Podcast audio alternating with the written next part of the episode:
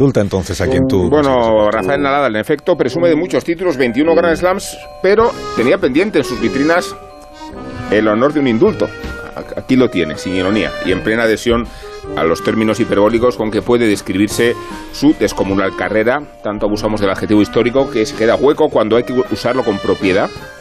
Por ejemplo, ahora cuando procede calificar a Nadal no ya como el mejor deportista español de todos los tiempos, sino como el único que puede conservar el título con el paso de las décadas y de los siglos. Puede que no le perdonemos nunca la indumentaria del pantalón pirata ni el daño que hizo entre sus imitadores, pero la mácula es una anécdota en la relación rutinaria de Nadal con las proezas. Los partidos de Rafa duran más que una ópera de Wagner, ha multiplicado por tres los trabajos de Hércules y parece Nadal una criatura homérica. Acordaos de aquel personaje anteo que recuperaba la energía cada vez que caía a la tierra. Nadal lo ha conseguido en el polvo de ladrillo, que dicen los argentinos, en la hierba mullida de Blimbledon, que decía José María García, y en las superficies rápidas de Nueva York y de Melbourne.